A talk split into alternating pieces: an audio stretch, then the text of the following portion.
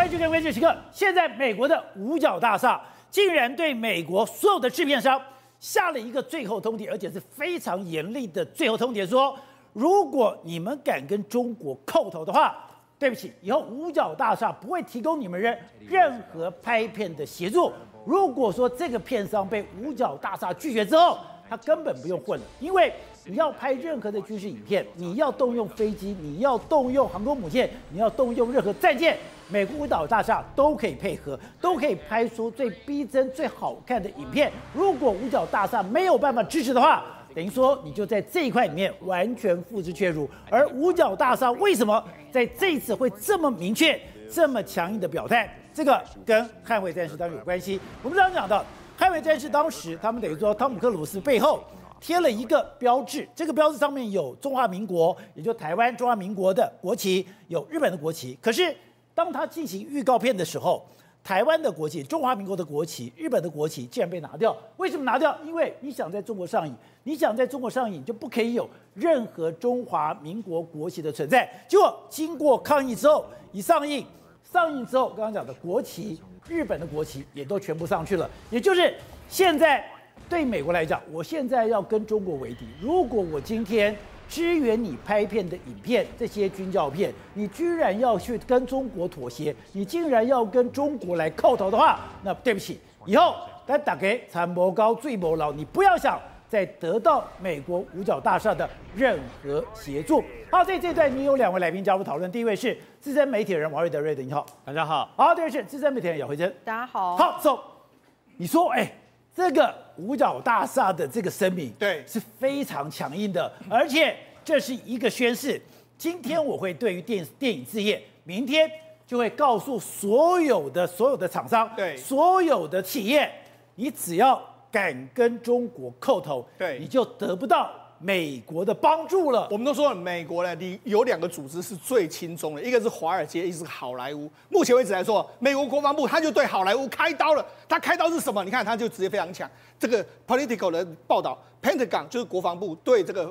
电影制片者说什么？We won't help you if you 叩头 to China。叩头，我们不会帮你。如果你对中国叩头的话，我们就不会帮你。他可以用叩头。对，叩头这个字其实是什么？就是这个十八世纪的时候，这个洋人来到中国的时候，叩见皇帝那个字就变成是这会来叩头的意思，就是从那个时候有这个英文字。那这个英文字其实这是马戛尔尼来的时候。其实这个英文字是有点贬义，就是你就跟他对卑躬屈膝。如果你对中国卑躬屈膝的时候，我绝对不会帮你这个状况。他们有两个条件，一个条件是说。如果呢，你这个影片里面来说，你有配合中国中华人民共和国政府的要求，然后配合他们宣传的时候呢，我们就不会帮助你。另外一个什么？如果我们在拍摄的时候，如果你收到了来自中国的审查要求的话，你要跟我讲，你有没有配合中国的审查要求？所以这两个条件，它加的非常严格。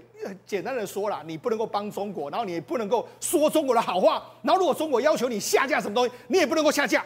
所以那就是等于是说，好，你未来好莱坞拍片的时候，你要遵守我美国的规则，我美国说了算。好，那你说为什么会这个样子？简单的一句话，这从去年到现在为止，哇，这个所谓 Top Gun 卖的非常好，对不对？那 Top Gun 呢，为什么要卖那么好？因为为什么？因为大家都看到 Tom Cruise 在开这个 F 十八的时候，哇，开起来好像真的在里面开开飞机的状状况啊。然后这个说他提供真的飞机吗？对，提供真的飞机让你让你开啊。那而且美国还提供了非常多的帮助啊，它可以提供其他的飞机啊，提供航空母舰给你啊，哎，才会票房才会这么好啊。那问题是你为什么会这么好？因为很简单，你获得美国国防部的帮助。那美国国防部怎么帮助他？我们现在看。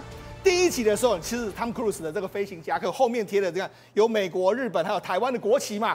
就第二集原本一开始的预告片，这是预告片的时候呢，预告片你你仔细看哦，他的这个衣服一模一样衣服，但是美国还有，但是这两个日本跟这个台湾已经不见了。中华民国为什么不见呢？宝姐，因为很简单，因为第二集一开始的投资方有中国腾讯，那中国腾讯在这里面的时候，他就说，哎，那。他刚有腾讯投资，一开始的时候，那时候哎，那你这个两个国家，他们当然觉得这个非常的尴尬嘛。那这样就没想到后来呢，可能是美国国防部跟腾讯两个互相的角力之后，后来呢。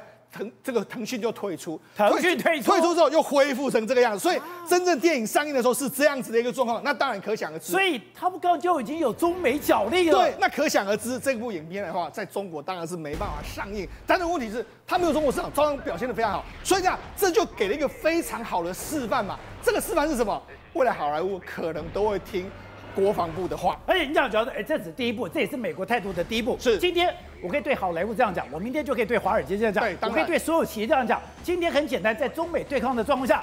你跟我到底在哪一边？对，所以我讲最良最友好的两个单位，一个好莱坞，一个是这个华尔街。我接我相信接下来美国又会很多方法让他听命于美国。好，那为什么这个样子？你看，事实上我们都说了，中国有大外宣，对不对？大内宣、大外宣，央视可能很多这个媒体跟这个中国配合，对，对。美国其实也差不多。美国也有。美国的好莱坞的，他们跟什么？他们要要借东西啊，借器材的时候跟谁借？不好意思。他们美国军每一个军种，包括陆军呐、啊，还有什么海岸巡防队，他们都有自己的好莱坞联络办公室，就是这个。你看，U.S. Air Force Entertainment Liaison Office，这是什么？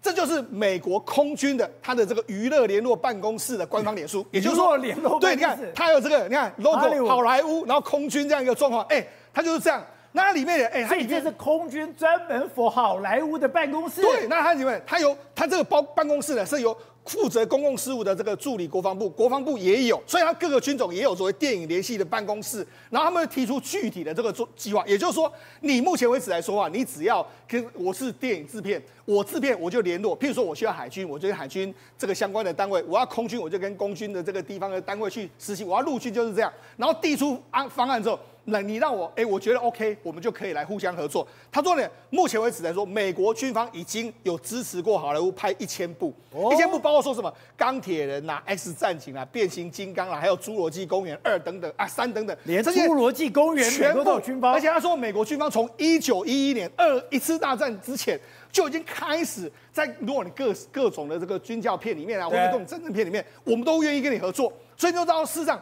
这个目前美国军方可能某些程度就用这种好莱坞来置入很多美国的这个想法在里面。而且我看了你讲，我才知道说，哎，原来在二战期间，对，美国军方是把好莱坞视为好莱坞哦，对啊，视为军事工业。当然，你看当时不是拍了很多种征兵的这种各式各样的广告啊、电影等之类。好，那你知道？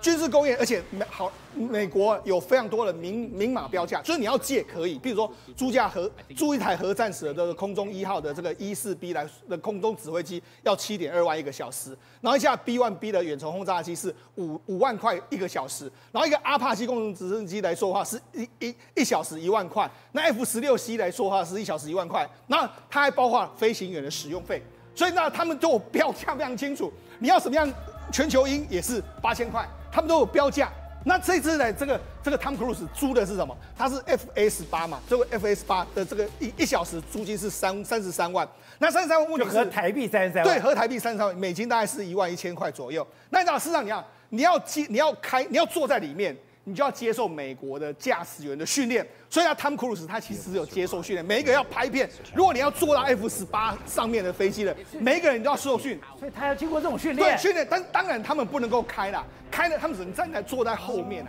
真正的开了还是飞行员啊，他们可能，但是他可以坐上去，对，坐在上面。问题是你拍起来就是很有那个比真那种所谓真实的感觉嘛，那就完全不一样。所以说那事实上他们就就坐在后方这样拍片的一个状况。所以，但是你从最后的结果看起来，他们真的是很像在里面驾驶的一个状况。好，那除了这个之外，那他因为你太表现太好，他会租你什么航空母舰？他会租给你是林肯号，他会租给你。你说连航空母舰都可以都租给你，而且那你要这个，甚至他们办什么电影的首映会的时候，他们还还可以在航空母舰上，对，而且还没派这个军人来当你的临演。所以呢，呃，如果你让。这个国防部爽的时候，开心的时候，他可以动用非常多资源来帮助你。所以为什么这个所谓 Top Gun 会卖的二会卖的那么好？因为这个影像真的太逼真的一个状况嘛。所以，哎，你今天能不能得到了五角大厦的支持，是看你有没有符合五角大厦的口味。对，当然你要吹捧美国嘛。所以那这样的话，他讲什么？第《捍卫战士》第一集的时候，有有一个有一个画面是用 F 十四击落了米格机嘛？对。好，那这个画面呢？哎，当然当时的这个画这个状况的时候，一九八六年那时候，哎，当然这很符合美国的需要嘛。对。于是呢，美国这样。他还派出所谓这个专任的专门的飞行员来担任飞行动作的设计哦，然后还扮演这个，他还扮演一个这个影片中的这个苏联的飞机的这个战斗员哦，而且你知道这是谁？这是美军的这个太平洋司令的海德海呃威拉德海的这个上上将哦，那威拉德这个海军上将哦，担任这个里面的飞行员，还帮你这个设计动作哦。等一下，美国前太平洋司令威拉德。他居然去拍过电影，而且还帮你设计动作，说，哎，你这个动作不是很好看，我们帮你设计一个一套动作。所以呢，这就是美美国，美国就是可以帮你这样做。好，那除了这个之外，还有另外一个是变形金刚二。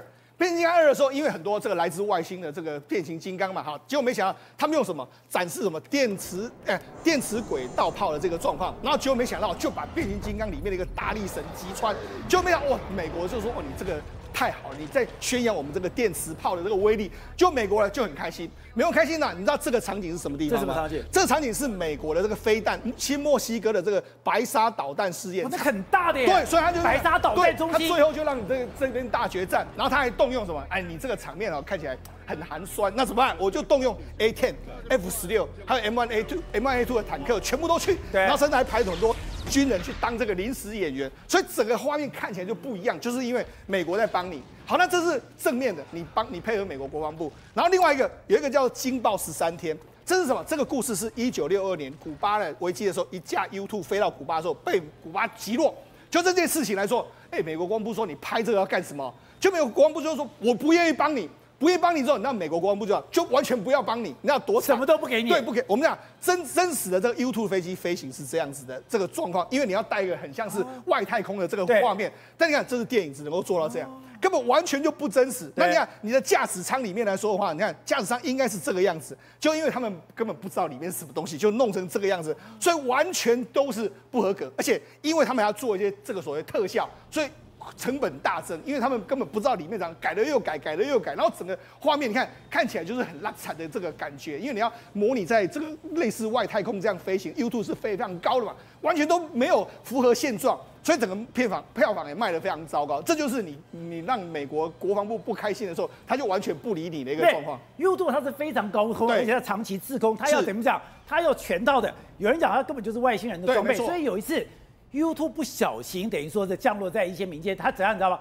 那个驾驶员下来了以后。他全身这样包着，上面还有一个管子。对，他以为外星人来了。啊、所以呢，那因为但是因为你不知道是怎么样状况，所以你看模拟起来就完全不一样。大家看的电影都不想去看。好，那除了这个之外，我们知道这一次这个好莱坞电影的这个 Top Gun 在拍拍的时候，因为它里面不是有一个叫 Dark Star 的那个超高速、超高音速的这个飞行器吗？这个汤姆克鲁斯去飞嘛，就没想哎，他们就说这个后来美国国防部有跟他说，哎，说你们呢在飞这个，因为他这一台飞机呢是模拟这个美国目前在研发中的 SR 哎 SR。七十二这个超高音速的飞机，就没有中国的卫星呢，居然就动到这个地方去看你这个到底是不是真的是这样的一个状况。所以他们就说，哎，美国国防部有告诉我们说，美这个中国军方啊在盯着我们在拍片啊。所以那事实上中国军方也知道，你好莱坞拍片很多搞不好就是真的武器啊。所以为什么他会盯着你？主要原因就在这个地方啊。而且现在美国五角大厦也不是说。我只有等于说，只是无聊来的哦，古梦。对，我只是去凶我的电影制片商，说你不可以去跟中国叩头。现在连美国军方对对中国都越来越凶了。对，现在米利最近又讲，他说我要让习近平每天醒来就知道。今天不是你犯台的那一天。对，没错。米利在最近的时候接受这个美国的这个访问的时候，他就说什么？他说解放军攻进台湾呢，哎，进攻台湾已并非成定局。他说虽然有二零二七年说解放军，呃，这个习近平要求解放军做好准备，但是都他没有迹象，习近平可能会做出这样的决定。为什么？因为他目前为止，你看从六月为止来说，美国已经出动了五十四架的大型侦察机到南海这边抵近侦察哦，然后比五月的时候四十六架还要增加，也就是美国现在怎么样？他就每天给你抵近侦察，每天给你抵近侦察，每天这样子，他就在这个地方这样给你写零哦。所以就这个，对，每天都来，每天都来，每天都来，然后不同架次，你看有 RC 一三五 V、RC 一三五 U，然后 RC 一三五 S、P 八 A，然后 MQ MQ 四 C，然后 EP 三，你看每天不同的飞机这样飞来飞去，飞来飞去，然后完全就是让你搞不清楚它到底是飞什么飞机来，然后他就是，而且人家就说这是美军公布了，他说实际数目都比这个更多。那为什么这样？米利说的非常清楚。他要确保习近平每天醒来后都说啊，今天还不是攻打台湾的那一天呐、啊，而且那个决定永远不会来到。所以，你知道，事实上现在美国真的是防中国要入侵台湾的一个状况。好，所以董事长，你说这是一个非常大的动作，哎，是美国五角大厦警告他的好莱坞，警告他所有的电影制片商，你如果敢跟中国叩头的话，你再也得不到美国五角大厦所有的资助。哎，你说这是很凶很玩真的。所以就表示说，美国的片商想要卖他的影片到中国大陆，中国大陆是一个非常大的，而且目前越来越成长的一个市场。那在那在这个美国的这个这个在这个，所以这个片商在中国压力情况之下，就把这个所这个做小动作嘛，对，就把中华民国的国旗跟着日本的国旗也改掉了嘛，就故意把它模糊化，做这种小动作哈，然后让它能够开放到到这个中国大陆市场。可是这种事情对对这个对中国大陆这个有特别意义吗？我觉得这个很奇怪的一件事情。美国在二战的时候，它有个叫虚拟部队，虚拟部队就是由好莱坞的那些道具商来做的，做什么？我就做假大炮，我就做假坦克，我就做假飞机，我就放那边让德军来侦察，以为是假的，我弄假，那用假的来糊弄你。哎，当时美国的制片商，当时美国好莱坞的所有的道具公司是完全接受美国国防部管制的，所以表示你看，美国看起来是个民主国家，结果搞了半天，他的军人的势力无所不在嘛，无所不在，无所不在。所以在今天这个情况来讲的话，那好莱坞一定会配合他。因为好莱坞非配合他不可，可是他这个就是变得很尴尬，因为中国的那个整个的购片的审查制度啊也非常严格，而且很不容易，那市场非常大，你一个片子一卖得好的话，就几亿人民币、十几亿人民币，所以我觉得这个片商在这个尴尬的过程当中，可能会产生一种新的妥协出来。好，宇轩，刚才讲的，现在台湾跟美国的关系，哎，好到让我们有点惊讶是，现在最近台湾有一个嘛，我们有一个台北航空站。对。台北航空展居然有一个美国馆，就是美国的整个所谓的航太商、美国的军工产业多到美国自己哎要设立一个馆才够了。对，宝杰哥，这完全是盛况空前哦。因为我讲哦，之前在二零一九年的时候，那个时候讲说什么？说哎呀，我们有一百六十个厂商，那个时候就叫盛大举办了。结果今年有几个？今年现在高达两百四十个厂商啊！哦，所以你看这个倍率差多少？完全差三分之一。而且当中最为重点是什么？重点在于说，美国自己把自己的场馆，也就是说有一个美国馆之外，不止哦，旁边还有一像是洛克希德马丁哦，到这个贝伊系统哦，到这个 L3 Harris 哦，甚至许多跟台湾从 F 十六甚至到 F 三十五相关的厂商，通通都进驻在这边，而且这些人都有一个共同点，共同点在于什么？刚好都是前一阵子。大家讨论到说，美国军火商来跟台湾谈无人机合作，完完全全都是同一批厂商。那他们现在等于说，我们在航太上面，在军工产业，甚至在所谓的坦克的这种装甲产业，哎。基本上都来了，对，所以他完全是密切合作。来，我来一一念给大家听好了哦，包括其中来了什么低轨卫星厂啊，大家最为熟知的星链计划哦，以及 F 二十二哦战机涂料供应商 CBOL 好，F 三十五供应商哦 Think Logic，包括 F 三十五等等，这不概念的才只是一小部分而已。我们台湾没有 F 三十五，我们台湾也买不到 F 三十五，可是你说。很多 F 三十五的供应商居然参加这一次台北的航太展，对，所以它当然有一定的宣示意味在里面嘛。因为我刚才讲到的是 F 三十五，它是供应商是非常多的，而且还有什么？还有真的跟台湾息息相关的。我讲一个好了，G 一哦，G 一是什么？前一阵子汉翔说接到了动力零组件三百五十亿元的大订单，谁给的？GE 给的，给了，对，没有错，而且不只是 GE，还包括说像是我们大家最为熟知的哦，你像这个 Aero Environment，大家想 Aero Environment 是谁？Aero Environment 正是先前也有参加无人机的厂商，并且在全世界提供只有三个国家，美国、乌克兰、台湾，刚好是第三个，提供什么？Jump Twenty，也就是最新形态的无人机。你说 Jump Twenty 是他们做的？对，Jump Twenty 他们做，而且好，你如果说 Jump Twenty 这个好像有点陌生，没关系，我念一个大家绝对知道。弹簧刀，哎，在乌克兰完完全发挥战场上突出奇效的弹簧刀，也是有这一家 AeroVironment 所制作的。那你说他现在提供这个 Jump 20，给我们 Jump Twenty 的是跟弹簧刀是同一家厂商，同一家厂商，它所以它是经过实战测试过，具有可行性，并且具有在战场上得以验证的效果。而这个装团体最为特别是什么装团体是美国现在连所谓的旅级别哦，原本是用所谓的 RQ7，现在都要把 RQ7 替换掉。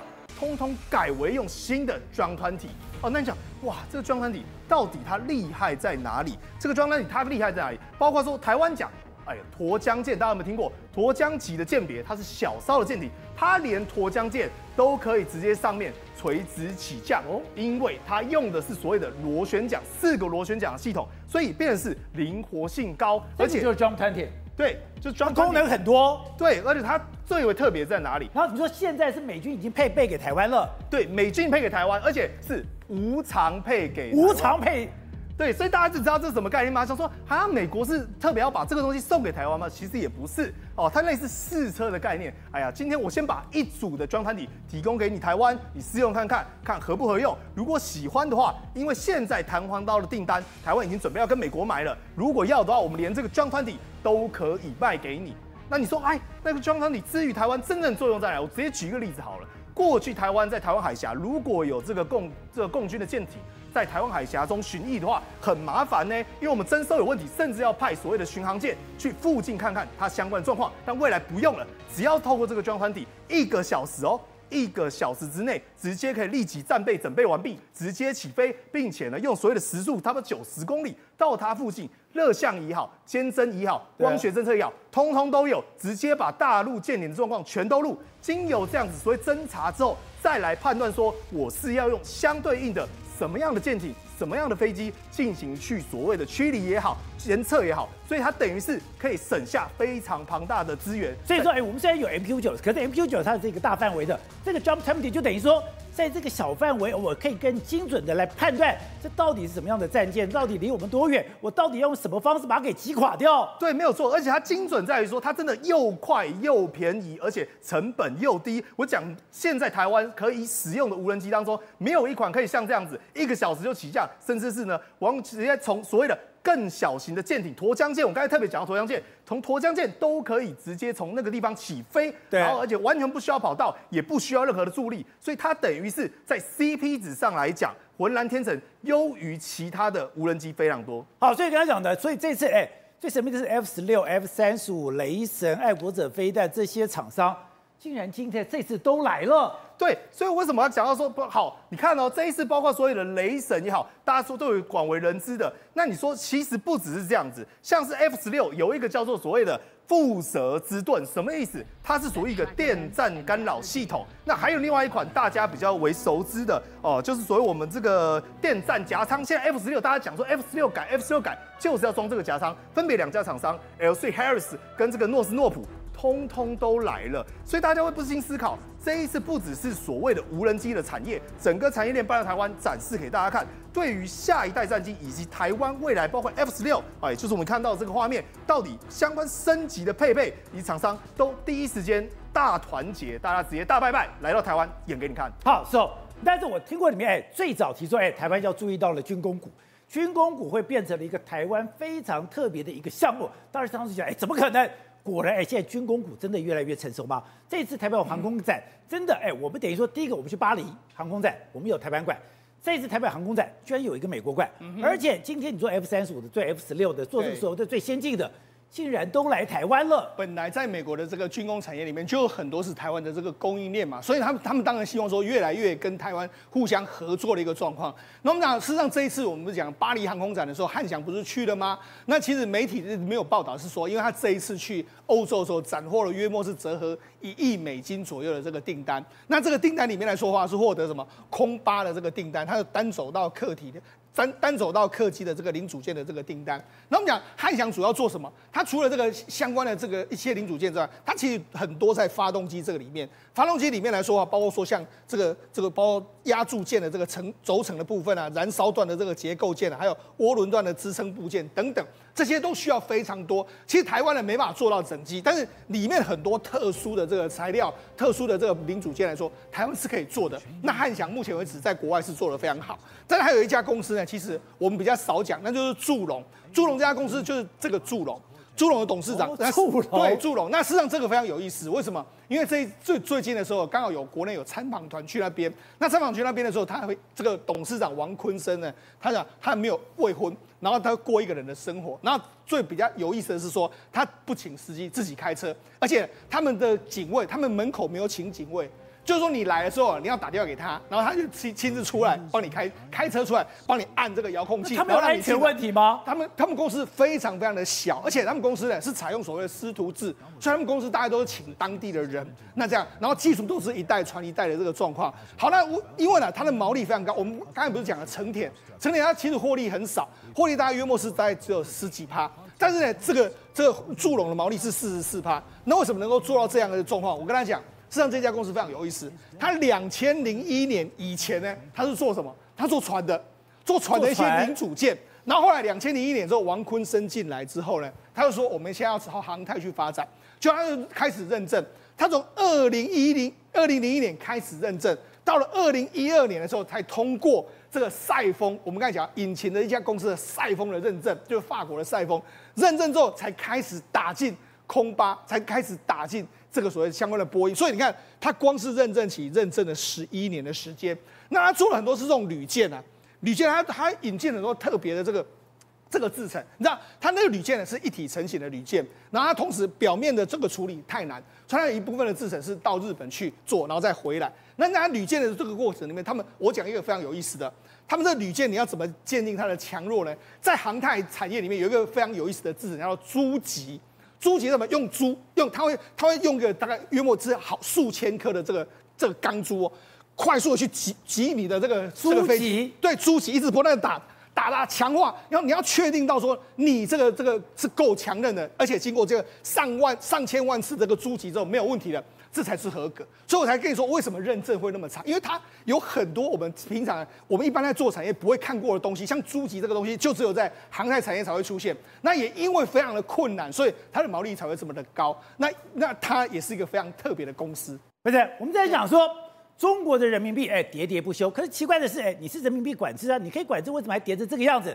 现在出现了，所有拿到人民币的国家都在干嘛？拼命的要把人民币给卖掉。现在俄罗斯在卖人民币，阿根廷也在卖卖人民币。也就是，哎，我本来想说，我跟你用人民币交易没有错，我把人民币交出去了。可是拿到人民币的都要拼命卖，这个时候人民币就大跌了。所以呢，中国真的遇到金光党啊？什么意思？大家都发现说，哎，好像包括俄罗斯、阿根廷这些国家都愿意让你的人民币国际化。结果人家的盘算不是这样打的，他们怎么样呢？他们是说，哦，对，我愿意来给你呃支持你的人民币国际化，但事实上他是用你的人民币拿去换美元。以他们那个普丁来讲，他们说目前为止哦，普丁过去一年哦，光是抛售大概价值四十五亿美元的人民币耶。哦、然后为什么他要抛售人民币呢？四十五亿美元。对，因为他为什么要抛售那个四十五亿美元的人民币这样的价值？为什么呢？因为其实他最终的目的，他是要拿人民币换成。美元之后用美元拿去护盘他的卢比卢布啊，所以他最终的目的